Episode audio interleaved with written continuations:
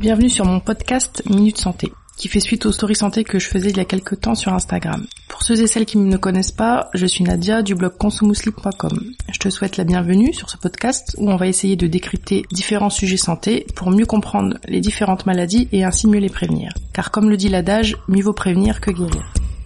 Dans ce nouvel épisode du podcast, on va aborder le sujet de l'anxiété chronique, appelé également trouble anxieux généralisé.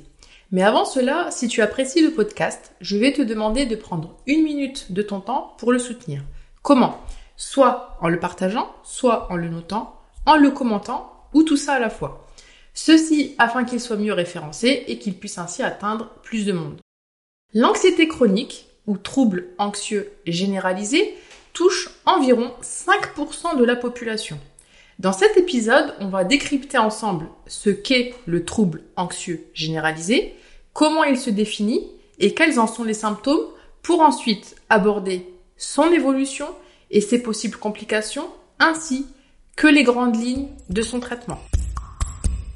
Le trouble anxieux généralisé, appelé aussi anxiété chronique, se définit par des symptômes anxieux, c'est-à-dire des soucis excessifs et mal contrôlés par la personne anxieuse, qui perdurent plus de six mois. Si on devait résumer l'anxiété, on pourrait dire que c'est le fait d'attribuer à quelque chose de non menaçant pour soi un caractère dangereux et menaçant.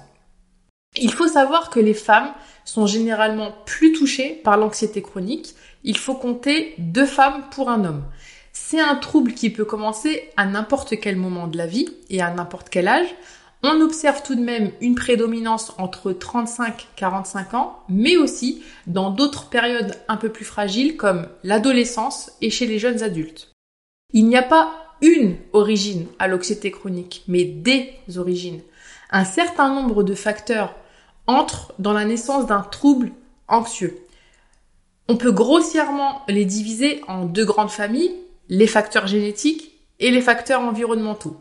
Dans les facteurs génétiques, on peut citer par exemple des antécédents familiaux d'anxiété, une sensibilité au stress, un tempérament anxieux, ce sont les fameuses personnes qui se disent anxieuses de nature ou stressées de nature, elles sont donc plus à risque de développer ce genre de troubles. Dans les facteurs environnementaux, on peut citer par exemple les facteurs de stress professionnels ou les facteurs de stress personnels. D'un point de vue psychanalytique, l'anxiété correspond à l'expression de conflits intra-psychiques. Mais comment savoir si on est atteint d'anxiété chronique? Quels sont les symptômes qui caractérisent le trouble anxieux généralisé? Comme je l'ai dit tout à l'heure, pour parler de chronicité, il faut que les différents symptômes que l'on va, voir ensemble durent depuis plus de six mois. Voyons ensemble quels peuvent être ces symptômes. On va avoir d'une part les symptômes caractéristiques de l'anxiété et les symptômes associés. Dans les symptômes classiques de l'anxiété, on peut citer par exemple une appréhension continue qui n'est pas forcément liée à un événement en particulier, une inquiétude, des ruminations, c'est-à-dire le fait de toujours ressasser en boucle ces inquiétudes, et ça peut être des ruminations qui portent sur l'avenir, sur les problèmes du quotidien, qu'ils soient minimes ou importants d'ailleurs, euh, des ruminations sur sa santé, sur son argent, etc., etc. Ici, on parle bien d'anxiété excessive et pas du sentiment d'anxiété qu'on peut tous une fois expérimenter dans une situation difficile et stressante.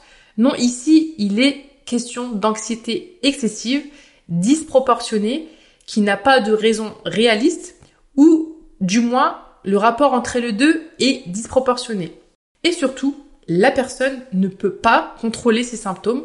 C'est pourquoi il est important, si vous avez des personnes comme cela dans votre entourage, de ne surtout pas les juger et de ne surtout pas leur dire des phrases du genre mais c'est rien, tu abuses, etc., etc. Parfois, vaut mieux se taire plutôt que de faire des dégâts.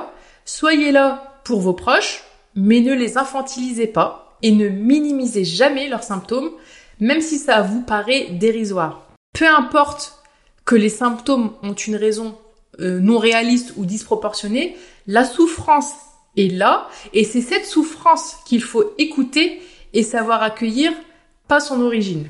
Donc j'insiste, si ça concerne par exemple ton frère, ta sœur ou toute autre personne de ton entourage proche, le fait qu'il puisse te sentir compréhensif et pas dans le jugement, ça permettra de mieux le soutenir. Je ferme la parenthèse et je continue avec les symptômes de l'anxiété. Donc à ça euh, va s'ajouter les problèmes de concentration, les troubles du sommeil avec des difficultés à s'endormir, souvent dus aux ruminations anxieuses, et enfin un autre des symptômes très handicapants, c'est l'hypervigilance. Ça va donc être une personne qui sursaute au moindre bruit, au moindre changement, etc., etc. Donc la personne, elle est vraiment, réellement sur le qui-vive, un peu comme un animal qui a son réflexe premier de s'échapper devant un prédateur. À côté de cela, il y a aussi des symptômes associés qui peuvent être observés chez la personne anxieuse de façon chronique, comme des douleurs musculaires, des maux de tête, des troubles digestifs, une grande fatigue, une irritabilité, etc., etc. Pour résumer, comment on fait le diagnostic d'une anxiété chronique? Premièrement, il faut que la personne présente une anxiété et des soucis excessifs presque tous les jours pendant au moins six mois, et ce sur ces différents pans de sa vie. Deuxièmement, la personne a du mal à contrôler cela. Troisièmement, il faut qu'elle présente au moins trois ou plus des symptômes que j'ai cités précédemment pendant six mois minimum de façon continue. Et enfin, il faut que ces symptômes ne soient pas liés à une pathologie psychiatrique autre, comme par exemple les TOC, la phobie, le trouble panique, l'hypochondrie, etc., ou à un état de stress post-traumatique, qui vont être les principaux diagnostics différentiels. D'ailleurs, petite parenthèse, si tu aimerais que j'aborde une de ces thématiques, N'hésite pas à me laisser un commentaire pour me le faire savoir. J'essaie euh, de traiter en priorité les sujets pour lesquels vous manifestez de l'intérêt. Voilà maintenant qu'on a vu ensemble les symptômes de l'anxiété chronique. On va maintenant voir son évolution, ses éventuelles complications et les grandes lignes de son traitement conventionnel. Malheureusement, comme son nom l'indique, l'anxiété chronique est chronique. L'évolution est donc généralement faite de périodes d'anxiété entrecoupées de périodes d'amélioration qui peuvent durer de quelques jours à quelques semaines. Les principales complications de l'anxiété chronique sont la dépression, avec le risque suicidaire qui va avec, les addictions en tout genre, mais aussi toutes les conséquences sur la vie sociale, sur la vie familiale et sur la vie professionnelle. Le traitement conventionnel repose sur trois grands axes. Ce qu'on appelle la psychoéducation, la psychothérapie et les traitements médicamenteux. En quoi consiste la psychoéducation? Ça va être, et ça doit être fait par un professionnel bien entendu, donc soit un psychiatre ou un psychologue, pour les cas moins lourds. Du coup, ça va consister à expliquer les symptômes à la personne, à la rassurer et à l'informer sur sa maladie. On arrive mieux à gérer quelque chose quand on sait à quoi on a affaire. La psychothérapie fait partie intégrante du traitement conventionnel il va s'agir le plus souvent de thérapies dites cognitivo-comportementales, donc avec des stratégies de gestion des émotions, de gestion des inquiétudes, mais aussi euh, qui vont comprendre de l'apprentissage de techniques de relaxation. D'autres thérapies peuvent être envisagées et restent à l'appréciation du professionnel de santé, comme les thérapies dites psychanalytiques ou encore familiales. Malheureusement, ce volet de psychothérapie est souvent zappé de nos jours et les gens se refuge directement dans les médicaments alors que la thérapie est d'un plus grand soutien sur le long terme.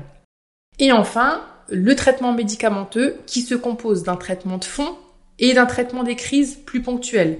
Donc je ne vais pas rentrer volontairement dans les détails, mais en gros, ça va être le plus souvent une association d'antidépresseurs et d'anxiolytiques. Il existe bien entendu des mesures nutritionnelles associées, ce sont exactement les mêmes que pour la dépression. Donc, je te renvoie au tout premier podcast sur la dépression, où j'ai abordé toutes les solutions naturelles qui peuvent être envisagées.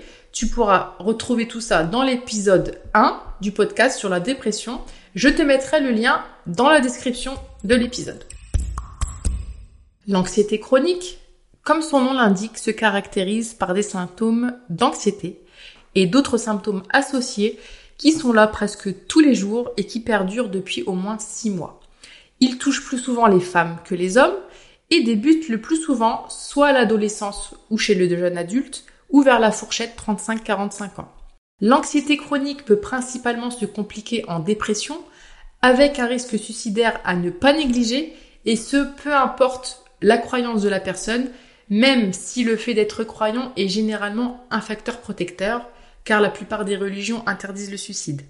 Les addictions sont une autre des complications, avec ces dernières années une hausse de la consommation notamment de cannabis à visée anxiolytique, et enfin toutes les conséquences négatives au niveau socio-professionnel. Le traitement conventionnel repose principalement sur la psychoéducation, la psychothérapie avec la gestion des émotions et des inquiétudes et l'apprentissage de la relaxation, ainsi que le traitement médicamenteux. Des solutions naturelles peuvent et doivent même être envisagées. Tu peux les écouter dans l'épisode 1 du podcast sur la dépression. Voilà, cet épisode est terminé. J'espère qu'il t'aura aidé à mieux comprendre ta pathologie si tu en es atteint ou à mieux comprendre quelqu'un de ton entourage qui en est atteint. Si tu apprécies le podcast, pense à t'abonner pour être prévenu de la sortie des épisodes et je te dis à la prochaine.